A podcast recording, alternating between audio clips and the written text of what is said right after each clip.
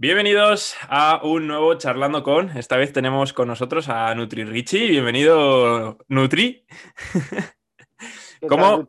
Primera pregunta, tío, Nutri Richie. Esto, bueno, es un podcast, vamos a hablar de cosas serias, vamos a intentar aportar la mejor información que, poseamos. Entonces, ¿cómo te llamo? ¿Ricardo?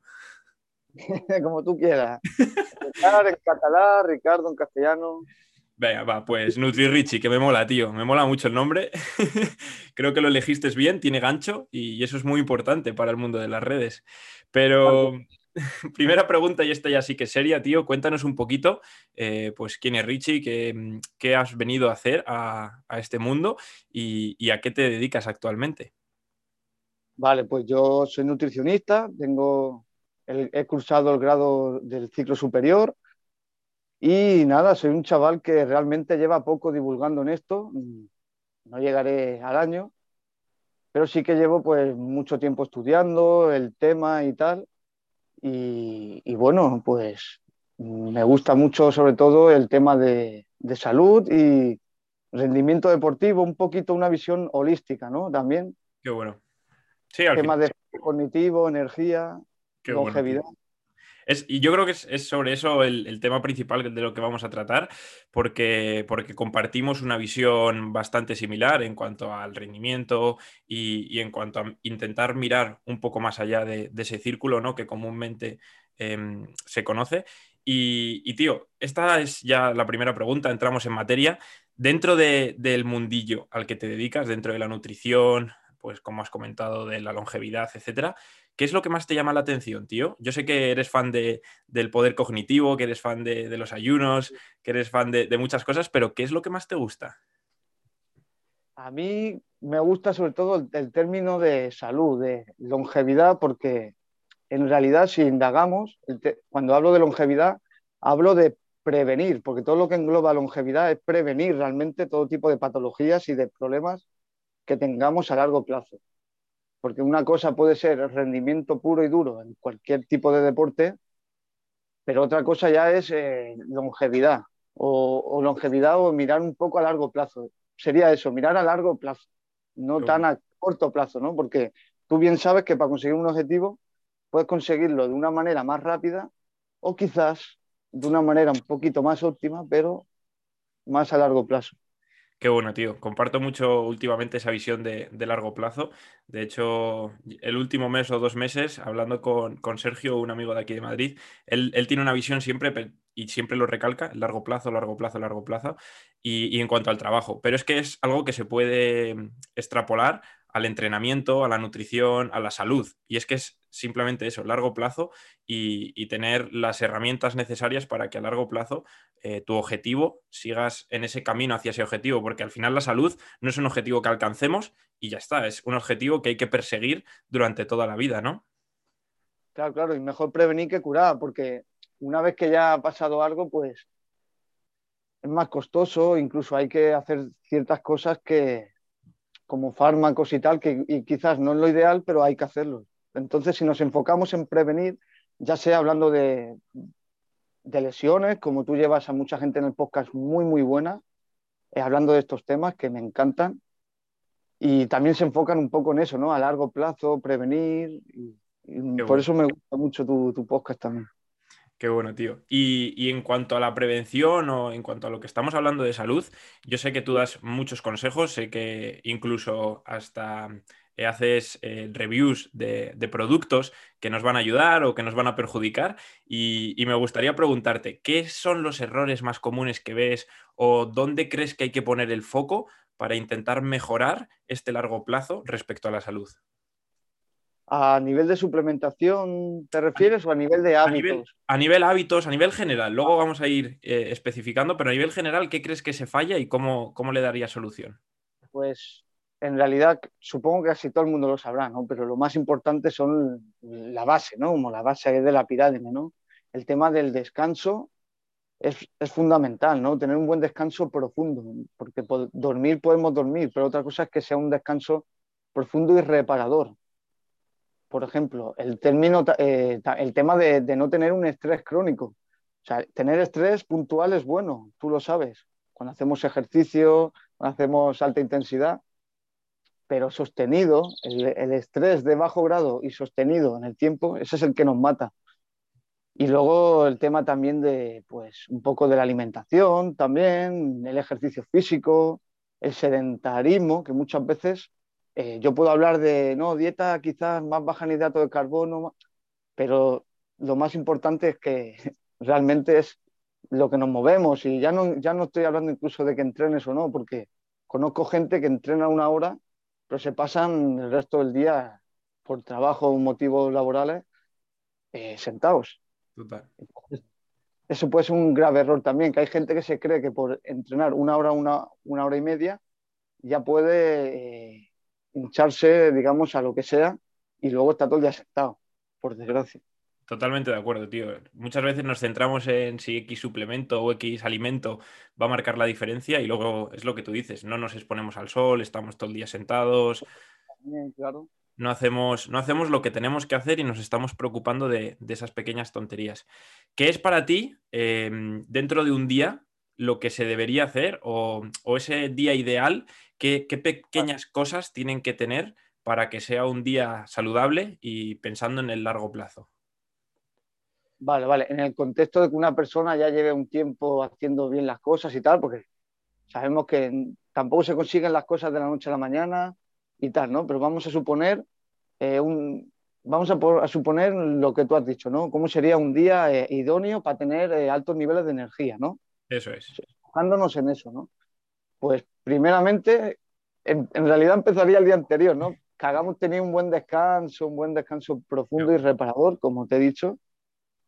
Y a partir de ahí, pues levantarse, lógicamente ir al baño y todas estas cosas que, que no se cuenta, la gente no lo dice, pero es que todo el mundo va al baño cuando se levanta, ¿no? Pero sí que es muy importante, ahora fuera broma y cosa seria, exponerse al sol eh, lo más pronto posible. O sea, como, lo más pronto posible. Esto lo digo muchas veces, que hay que exponerse justo al levantarse. Para que de esa manera... Y hay sol, porque yo cuando me levanto no hay ni sol. Ah, porque tú estás loco, hermano. Pero justo cuando, justo cuando empieza a salir, exponerse. Totalmente. Para que para que tu cuerpo, bueno, no me quiero poner a hablar mucho de fisiología, pero de esa manera, digamos que las, eh, las células del ojo captan esos fotones y van a informar, digamos, al hipotálamo, a una zona muy pequeñita del hipotálamo que se llama el núcleo supraquiasmático, que es una zona de muy pequitas, muy, muy pocas neuronas, pero digamos que actúa como reloj biológico. Entonces, al informar a través de esos fotones, es como que nos dice, el cuerpo, ¡pum! Ahora es el momento de, empezar. empezar todos los procesos en marcha, toda la cascada metabólica a nivel hormonal, de catecolaminas, etcétera, porque dice, ahora es de día. Y lo mismo por la noche cuando estamos en oscuridad total, que el cuerpo pues detecta que es hora de liberar eh, melatonina para descansar y tal. Qué bueno. Y después de, levantarte esa exposición, ¿qué tiene que tener para ti un, buen día? Lo suyo sería luego, eh, evidentemente, un poquito de movimiento con el estómago vacío. Ya no estoy hablando de entrenar en ayunas o no, pero un pequeño movimiento, ya sea en el nivel que nos encontremos, porque, vale, a lo mejor tú y yo podemos hacer algún hit y tal, pero habrán días en que también tendremos que descansar, porque no podemos todos los días darle caña ahí, porque, bueno, el sistema nervioso acaba, pero aunque sea un pequeño paseo en ayunas, que, como bien digo, nos impacte bien el sol, por lo menos unos 15, 20, 15 media hora mínimo, y un poquito de hiperactividad, para que elevar un poquito las pulsaciones, para que empecemos a elevar las catecolaminas, la dopamina, la adrenalina, que es muy importante que este tipo de catecolaminas estén altas por la mañana. Qué bueno. Y de esa manera, pues, por la noche, que se regulen a la baja. Esto es muy importante y, la gente no le, da, no le da la importancia que merece, porque muchas veces eh, la rutina común desde pequeñitos era levantarnos, ir al cole, o y cuando somos mayores, levantarnos, irnos a trabajar. Y no nos dedicamos, lo que tú dices, esos 15, 20, 30 minutos de simplemente salir, pasear, eh, exponerte un poco a la luz del sol, y, es como esa recarga de pilas que, necesitas para aprovechar el día. Y que sin esa recarga de pilas, cuando llegue la noche, tu cuerpo eh, no va a saber que tiene que descansar porque no se ha encendido a la hora que se tenía que encender y al final vas a arrastrar eh, día tras día esa falta de sueño o esa falta de, actividad. Entonces, creo que esto es un punto muy, muy importante y que, pues, que es muy fácil de, corregir. Y pasada, pasado esta exposición al sol, este, este pequeño paseo, actividad matutina, eh, ¿qué tiene que tener para ti el, resto del día? Vale, pues como siempre dependerá del contexto, del objetivo y todo esto, ¿no? Hay que enmarcarlo un poco, ¿no? A ver si voy a aparecer aquí un radical extremo, ¿no? Pero, por ejemplo, pues esperar para mí, idealmente, unas 3, 4 horas desde que nos hemos levantado y hemos hecho esa pequeña actividad física y tal, y exponernos al sol, etcétera, pues eh, ahí romper el ayuno, como, como repito, a las 3, 4 horas, al, al menos. Y romperlo con una fuente, digamos, de proteína y grasa principalmente. Podemos introducir hidrato de carbono, pero sería en un tipo de hidrato de carbono más tipo verdura, más vegetales o de baja carga glucémica. Para seguir más que nada con la dopamina bastante elevada y... Y, con, ese, y con ese foco cognitivo del que luego te voy a preguntar también y hablaremos sobre ese poder eh, mental y cómo poder potenciarlo y, cómo, pues, eh, que nos des herramientas. Y se me ha olvidado, pero la ducha fría también sería importante después de ponerse al sol una ducha de agua fría y eso es mejor café. Y no tomar café eh, justo cuando, cuando lo he dicho. El café idealmente sería las 3-4 horas de haberte levantado, junto con ese ayuno, porque si te estás juntando esas catecolaminas que tendrás elevadas, junto con el café o el estimulante que tomes, en el caso de que ese día vayas a tomarlo. Entonces ya alucina. Se te junta eso, la ducha de agua fría, o sea, que eso va loco perdido luego. Yo, hay algo que hago que, cuando me levanto sí que es verdad que lo primero que hago es pensar en el café, irme a prepararlo, pero eh, es verdad que no me lo tomo hasta pasada una hora una hora y poco de que me he levantado. Eh, para mí, no sé, me gusta el levantarme y el olor a café, el hacerlo, el prepararlo, el echármelo, pero sí que es verdad que luego me permito el esperar hasta tomármelo, porque sé que una vez levantado eh, no es lo óptimo eh, prefiero esperar esa hora, hora y media, y, muchas veces cuando me voy a tomar el café ya está frío y es como, mierda, ahora lo tengo que calentar.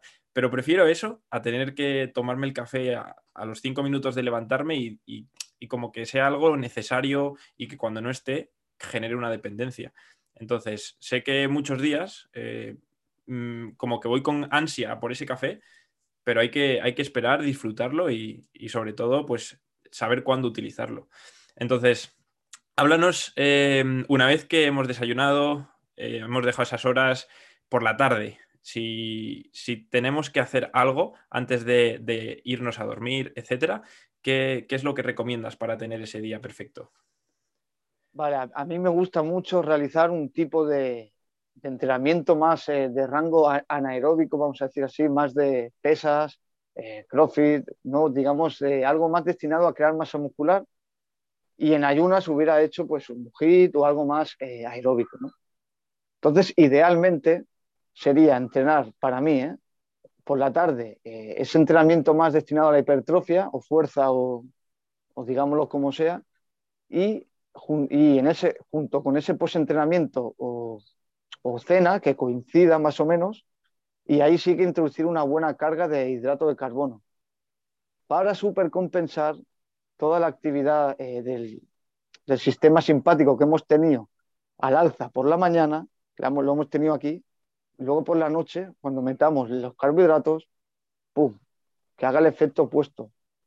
Y de esa manera supercompensar la actividad frenética que hemos tenido durante el día y, por lo contrario, pues por la tarde-noche ya en esa cena, pues entrenamiento, quedarse pues groggy literalmente. Qué bueno, tío, qué bueno. Y, es algo que comparto y además que, implemento también. Muchos días que, hacemos dobles entrenos, de hecho, casi todos hacemos dobles entrenos, sea más intenso, sea menos, pero, pero al final hay que moverse y, todo lo que te mueves al final cuenta como, como entreno para tu cuerpo, buscando siempre esa salud. Y, por las noches es súper importante esa recarga de, energía, tanto descansando como comiendo, para el día siguiente poder eh, pasar esas horas en ayunas, poder rendir el entrenamiento de por la mañana y, al final lo comparto contigo al 100%, tío. Eso es, y me gustaría hacer un apunte, porque en este caso, siempre que lo muestro por redes, la gente se queda como un poco traumado. Porque yo soy más partidario de, por ejemplo, comer más cantidad por la noche que por el día. Y aquí la gente se sorprende porque dice, ostras, esto no es lo que nos han dicho toda la vida o esto es contraproducente porque te va a dormir con el estómago lleno. Y siempre hay que recalcarlo. Que yo diga que, por ejemplo, la cena debería ser la comida más grande, no significa que te vaya a dormir con el estómago lleno, porque luego yo puedo cenar a las 7, 8 y dormirme a las 11 con el estómago vacío, porque he dejado una separación. Pero es cierto que si por el día eh, comemos quizás un pequeño, comemos menos o menos cantidad, no forzamos tanto al sistema digestivo, nos va a permitir que, sigamos con la actividad del... productivos. Sí, porque al final el cerebro y el estómago compiten por la energía. uno no puede pensar que va a tener mucha energía a nivel mental si se ha pegado un banquete de comer. Además, ¿a quién no le ha pasado que termina de comer y se tiene que tumbar en el sofá a echarse la siesta porque está roto, que no puede ni, abrir los ojos, ¿no? Claro, claro, y esto hay que entenderlo. Y por eso por la noche, además por la noche, fisiológicamente, tenemos el sistema parasimpático, que es el que se encarga de la relajación, de estarnos más calmaditos, de los procesos digestivos, lo tenemos más al alza, con lo que en realidad vamos a digerir mucho mejor, porque tú cuando estás tranquilo, digieres bien. Cuando estás, cuando estás nervioso o muy acelerado por la mañana, que sería lo idóneo, no puedes tampoco introducir mucha carga de alimento por, porque interrumpes eso y no es lo, idóneo. Sí, vaya, es, para que la gente lo entienda, al final, eh, que lo has explicado súper bien, tío, y, lo comparto al 100%, tú delante de un tigre no te puedes poner a comer, estás en modo supervivencia. En cambio, cuando estás metido en tu cueva, ya tranquilito por la noche y con el fuego apagado, y ahí digieres muy bien, ¿no? Al final es, un poco llevado a nuestro, a, nuestro ámbito evolutivo que, creo que compartimos. Eso es. Que, que me parece además súper eh, entendible, muy visual y, que toda la gente eh, se dé cuenta de que lo que te han dicho toda la vida, que por la noche, o sea, la frase, ¿no? Seguro que has oído esta frase de desayunar como un rey, eh, comer como un príncipe y cenar como, ¿no? Como, como era algo así, ¿no? Un mendigo, cenar como un mendigo. Y, y te que si lo haces al revés puedes potenciar eh, muchas más cosas que haciéndolo así, que en verdad te estás quitando, como bien dices, esa energía. Y hablemos de energía. ¿Cómo podemos potenciar? Yo sé que, al igual que yo, eres un apasionado de, la, del enfoque eh, productivo, del poder eh, exprimir lo máximo que haces pues en cada actividad y, que esa energía que tú posees, poder usarla en lo que quieres, que no te la robe como en este caso, una digestión pesada, etc. Em, háblanos un poco sobre biohacking con, derivado a, este foco mental o a esta productividad. Vale, pues eh, como he comentado antes, pues por la mañana lo idóneo o durante el día sería no introducir mucha carga glucémica, mucha cantidad de hidrato de carbono. Aquí hay que contextualizar, no nos volvamos locos porque sé que habrá mucha gente que a lo mejor lo requiere por su tipo de deporte y tal. Pero si nos enfocamos en tema de rendimiento cognitivo, es así, es así. Eh, proteína y grasa principalmente, no hablo de no introducir verduras ni alguna fruta, no estoy hablando de eso. Pero hay que evitar eh, estos picos de insulina que puedan provocarnos eh, una hipoglucemia reactiva, porque eso es lo que al final nos va a dejar un poco, digamos que tenemos que tener con proteína y grasa vamos a estar un poco con los niveles estables.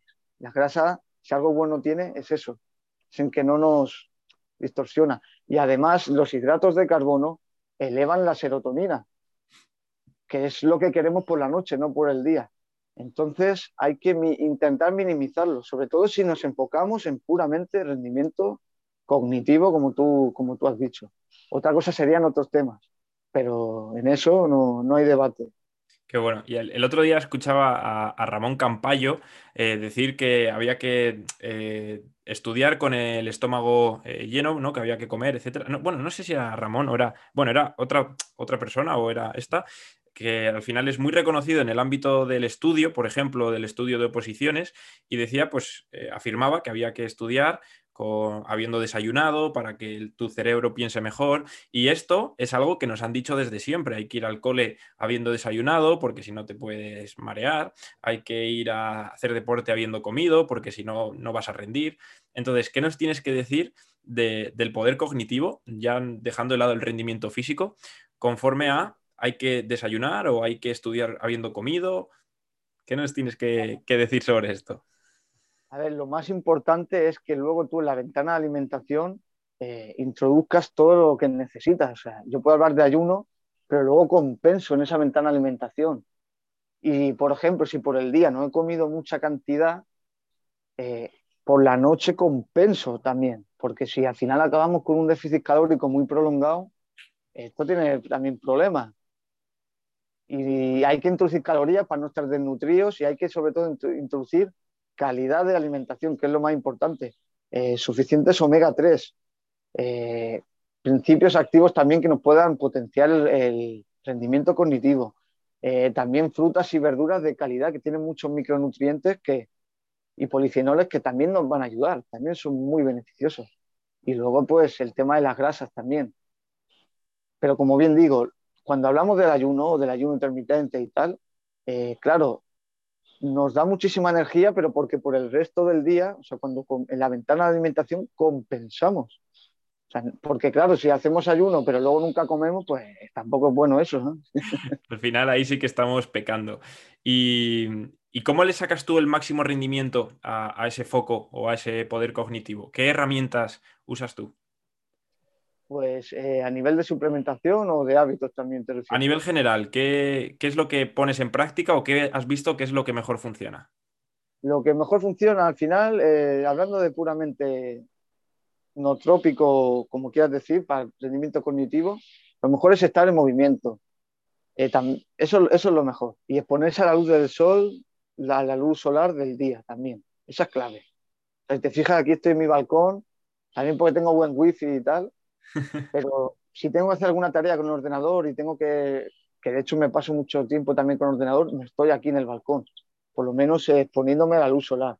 Luego por la mañana en ayunas eh, me hago, eh, intento estar una hora haciendo actividad física, mucho movimiento. Luego me voy a entrenar y en vez de irme a mi pueblo, me voy al pueblo de al lado porque tengo que coger la bici y tal, me estoy moviendo más y, y luego entreno ahí las horas de gimnasio que, que me toque. Con lo que cuanto más movimiento, muchísimo mejor para, el rendimiento cognitivo, porque al final estamos produciendo la biogénesis mitocondrial como ninguna otra herramienta, que con el ayuno también se, promueve, pero lo más importante es la actividad física, que no se nos olvide.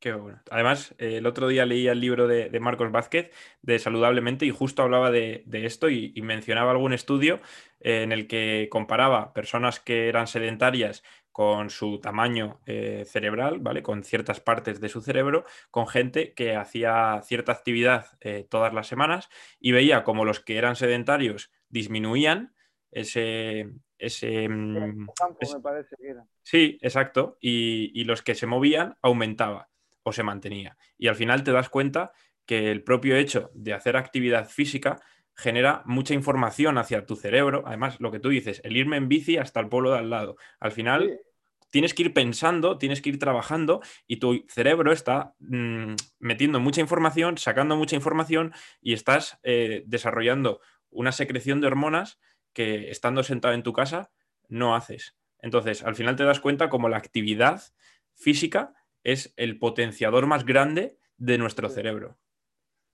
Sí, sí, no, o sea, no hay debate. Eh, es lo mejor, incluso luego vas a dormir muchísimo mejor y tal. Y eso nada va a ser también el, propio poder de tu cerebro porque va a estar descansado. O sea, es que no estamos diseñados para estar sentados, por desgracia. Total. no tiene sentido ninguno. Algo, algo, que me pareció muy curioso también, hablando del cerebro y de la mente, es que nosotros hemos hecho que un ordenador nos gane al ajedrez, es decir, que haga procesamientos eh, matemáticos, pues que nos parecen muy complicados, pero no somos capaces de crear algo que haga un movimiento como hacemos los seres humanos o como hace un niño de un año, ¿vale? Ese, ese poder eh, motriz de un niño de un año no hemos creado una máquina que lo haga igual. Entonces, eh, nos hemos dado cuenta, o Marcos hace esta, esta reflexión que dice que le podemos enseñar cosas muy simples como cálculos matemáticos, pero generar conexiones a través de, nuestro cuerpo, de nuestra musculatura, es tan realmente tan complicado que eso no se lo hemos podido eh, enseñar a una máquina o crear una máquina que lo haga. Entonces, el movimiento vence el trabajo de pensar. Entonces, muévete más para poder pensar mejor. Eso es, que lo has dicho perfecto, que de nada va a servir todas las estrategias que he comentado si luego estás todo el día sentado. Por eso yo ahora estoy haciendo mucha natación eh, en ayunas cuando me levanto y tal. Y luego entreno por la tarde. Aunque entrene, digamos, eh, no me tire tres horas en el gimnasio, prefiero tirarme menos, pero cada día, porque eso me hace que me mueva mucho más. El 1%, ir avanzando y avanzando, tío. Lo más importante es el entrenamiento. Luego ya si encima te mueves con el estómago vacío y tal, sí que es verdad que se potencian en ciertos procesos. Pero vaya, que como bien decimos, las bases y luego ya vamos hilando más fino en función de, del objetivo, ¿no? Qué bueno. Tío, eh, Richie, hay una, hay una cosa que compartes que a mí me mola mucho, que es tus vídeos eh, dentro de los supermercados. Y, quería aprovechar eh, esta charla también para preguntarte un poco, pues, qué opinión tienes sobre la mala información que se hace sobre todos los productos que a priori nos intentan engañar y que a los que no conocen este mundillo les engañan. Entonces, ¿cuál es tu opinión respecto a todo esto? Bueno, al final la gente, por desgracia, pues no tiene mucha información. No se para a leer el etiquetado de, los alimentos y, como tú dices, eh, a mí me da mucha rabia porque sobre todo la gente mayor, nuestros queridos abuelos, nuestros queridos padres, madres, sobre todo, es, el, es digamos, el sector de la población que más posibilidades tiene de ser víctima de, este engaño y de este marketing, porque, por ejemplo, eh, bueno, voy a hablar porque me da igual. El Mercadona tiene una, tiene un alioli que te pone, te muy, bonito, muy bonito, de un color amarillo espectacular, con el aceite de oliva. Dices tú, ostras, he triunfado. Y luego ves los ingredientes y lleva creo que un 4% nada más de aceite de oliva y lleva un, el principal ingrediente es aceite de girasol, un 70% por ahí dices tú, y pones el aceite de oliva en la, en la, portada. Te la han colado.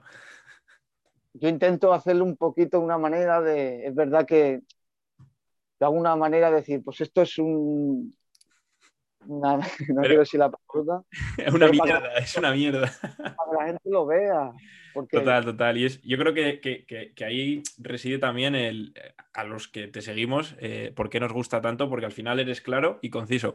Y, das esa visión de, coño, si tiene aceite de oliva, qué bueno. Y luego de repente ves el etiquetado y dices, no, no, no, si me la están colando.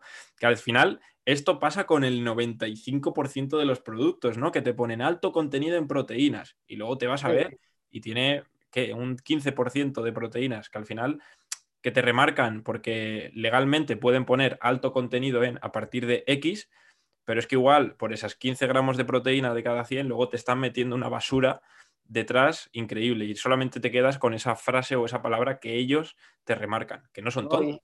Y, engañan, y engañan, porque si hay fraudes en, en tema de la suplementación, imagínate el fraude que hay en los supermercados con el etiquetado de las proteínas. Sea... A saber qué cojones, además, todos los procesados y, todo esto, que, a saber qué nos estamos metiendo o qué nos están metiendo, mejor dicho. ¿Qué, consejo das sobre todo a las personas que te vean eh, este tipo de vídeos y te pregunten, ¿no? Porque supongo que habrá personas que, te sigan, pues que, desconozcan un poco más este mundillo y, te hayan preguntado, entonces, Richie, ¿qué, qué, compro? ¿O, qué, ¿O cómo mejoro a la hora de elegir alimentos? Vale, pues al final eh, intentar volver un poquito a lo de antes también eh, se suele acertar, ¿no? Como, como nuestros abuelos y, abuelas que sin tener tanto conocimiento ya sabían. Eh, esta gente se iba a lo mejor al, amigo del huerto que traía su, propia producción, al mercado que suelen traer también productos de cercanías, aunque también, ojo, que mi madre trabaja en mercados y y también te puedo asegurar que hay paradas que no trabajan de forma tan legítima. Pero normalmente los mercados suelen acertar bastante más. Luego hay también cadenas de supermercados que trabajan con, como te digo, con productores de cercanía. O lo están haciendo muy bien algunas tiendas. Entonces, pues es apostar un poquito por, este tipo de supermercados y luego intentar eh, siempre pillar pues, alimentos frescos y tal. Y, y, productos que sean, que tengan muchísimos ingredientes, pues empezar a sospechar, sin profundizar mucho en ello, pero esto, esa, es la clave y, ha pasado muy desapercibida, pero es, muy clave esto de cuando mires la procedencia de ese alimento. Imagínate un producto X, miras qué lleva y si lleva muchas cosas, posiblemente no te interese. Claro, de forma general, hay otras cosas que sí, pero de forma general no. Es como lo de las proteínas. Tú cuando quieres proteína, no quieres que te vengan ahí 200 aminoácidos extra. Quieres que lleve proteína y poco más.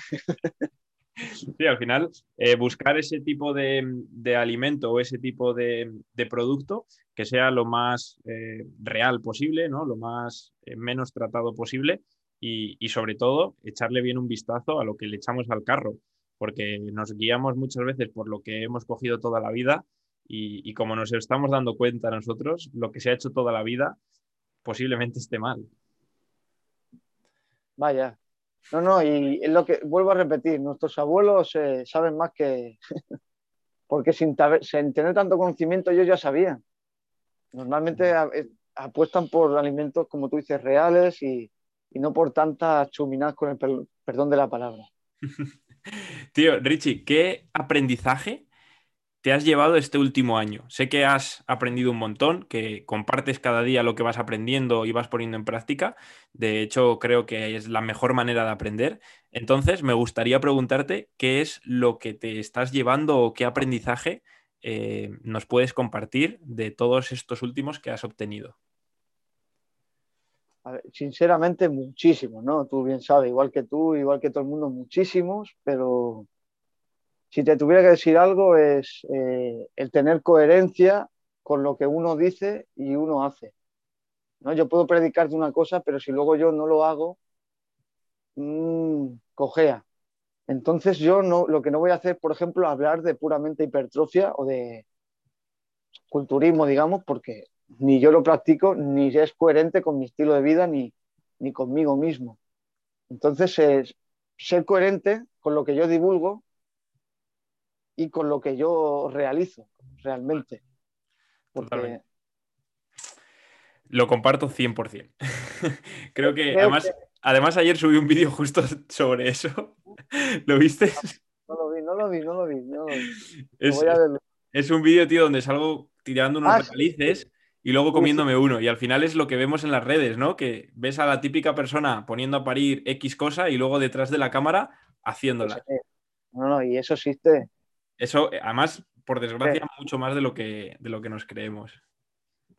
Eso existe. Y al final también, porque te diría, pues tener respeto, humildad y no separar a veces el tema del debate profesional que puede, que pueda haber, ¿no? De, distintas opiniones, que eso es necesario para progresar, con el tema personal. Veo mucha gente que se lo toma y se lleva al ámbito personal, eh, a lo mejor debatir de que si es mejor quizás una dieta más enfocada a low carb o más eh, alta en hidrato de carbono, por ejemplo. Te digo esto porque es lo que normalmente yo más veo. Y se lo llaman al rango personal, cuando no tiene ningún sentido. Hay que, además, en estas discusiones es donde cada uno ve si puede defender su teoría, que es muchas veces donde te das cuenta si estás equivocado. Que a nosotros nos ha pasado, ¿no? El, hecho de, de, tratar un tema y cuando te ponen contra las cuerdas, ahí te das cuenta si lo que estás diciendo te lo crees, no te lo crees, o hay luz o hay otra versión, y, es ahí donde aprendes y mejoras como profesional, tío. Es que al final de eso se trata.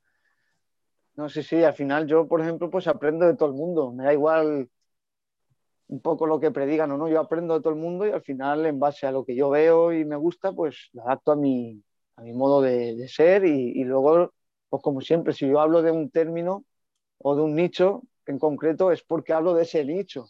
Igual que si otra persona habla de que quizás los, eh, una high es mucho más óptima, es porque está hablando de puramente rendimiento deportivo y hay que entenderlo. Es que es así. Es que es así. Totalmente. Eh, eh, la, importancia del contexto, tío. Y claro. Es súper, súper importante. Y, por otro lado, ¿qué error eh, te has llevado de estos últimos aprendizajes o te has dado cuenta o qué error te ha hecho aprender más este último tiempo? Ostras, no sabía qué decirte ahora mismo, pero, pero vaya, es decir que los errores son buenos y nada, que a la medida de lo posible, pues equivocarse y corregir. Ahí está, ahí está el fallo, ¿no? Si, si tú te equivocas y no lo corriges, ahí está el problema, pero si tú te corriges y lo aceptas y lo reconoces, pues ya está. Yo he tenido bastantes fallos y joder, eh, agradezco luego esos fallos porque lo corrijo y aprendo. Y no tengo ningún ego negativo ni nada para decir, para quedármelo yo ni nada. Yo lo comparto y, pero decirte que yo he fallado muchísimo. Y, como, y a la vez que he fallado mucho, he aprendido mucho de esos errores. Así que no sabría decirte cuál ahora mismo, pero quizás el no ser, bueno, que yo sé que tú puedes, tú que me conoces y tal, tú puedes decir que soy auténtico, pero quizás he visto que el no ser auténtico es lo peor que se puede hacer, eh, sobre todo la manera de divulgar. Entonces es algo que intento no, es un error que no intento no cometer. Chapo. Chapo, tío. Qué bueno. Por último, te voy a lanzar dos preguntas a raíz un poquito también de estas últimas. Y, una de ellas es, ¿dónde te ves de aquí a unos años? ¿Qué, qué, objetivos te, marcas y dónde te gustaría estar? Sinceramente, eh, mm, estas son preguntas jodidas, ¿eh? Preguntas jodidas, pero la verdad es que soy un chico muy autoexigente y, y, me pongo metas altas, ¿no? Pero no sabía decirte sí que me veo pues siendo un, experto en, el campo de la nutrición y de hábitos y todo esto. Me veo viendo, me veo siendo un experto y, y me veo ayudando a muchísima gente al final. Eso es lo que yo me quiero, ¿no? Enfocar a ayudar a muchísima gente y nada, y creciendo. La clave es crecer cada día y... Largo plazo, tío, largo plazo. Y me veo en España. Si lo dices porque por lo del tema de Andorra, yo a Andorra no me voy porque casi un frío. Qué crack. Vale, tío. Por último, última pregunta. ¿Vale? Eh, Richie, la gente que te conoce, eh, bueno, pues ya te conoce, pero la gente que no te conoce, ¿vale? ¿Cómo le convencerías o qué le dirías para que le empezase a dar más importancia a su salud, a su longevidad y a sus hábitos eh, que engloban, como has dicho, esta, esta visión holística de, su vida.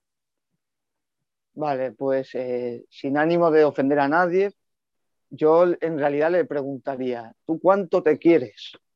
O sea, ¿cuánto te quieres a ti mismo? Porque a través de esa pregunta, de esa conciencia que se hace uno mismo, si nos ponemos a ver, si tú te quieres mucho realmente, te vas a permitir lo mejor. ¿Y qué es lo mejor? Pues lo que hablamos, ¿no? Términos de salud, eh, ejercicio, moverse, eh, cuidarse de alimentación. O sea, si tú eres una persona que, tiene, que quieres mucho, te vas a cuidar. O sea, es que no te vas a permitir nada negativo.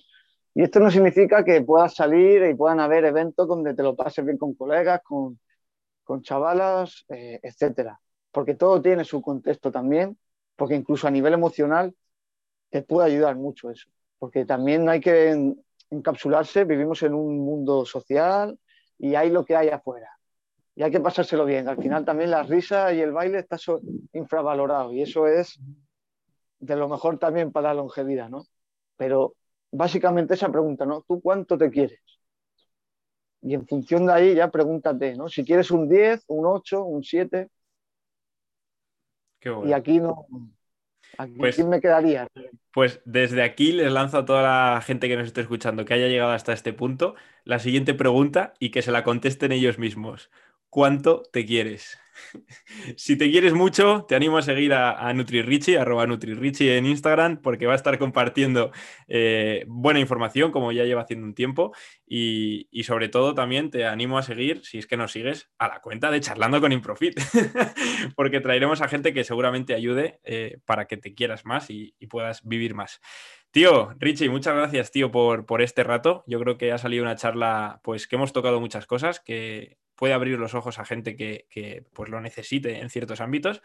Y, si a alguien le queda cualquier duda, que nos la lance, que nos la pregunte, que seguro que, podemos repetir. Vamos, yo por mí encantado. Muchísimas gracias a ti, Víctor, y de verdad decirte que tú eres una persona coherente 100%, que eso es lo que yo me fijo cuando eh, aprendo de alguien, es si esa persona es coherente, y tú lo eres, así que con eso ya me quito el sombrero. Qué grande, qué grande, tío. Muchas gracias de verdad y, lo mismo te digo, lo mismo te digo. Por eso estás aquí. Nos vemos. Nos vemos, maestro. Un saludo. Chao, chao.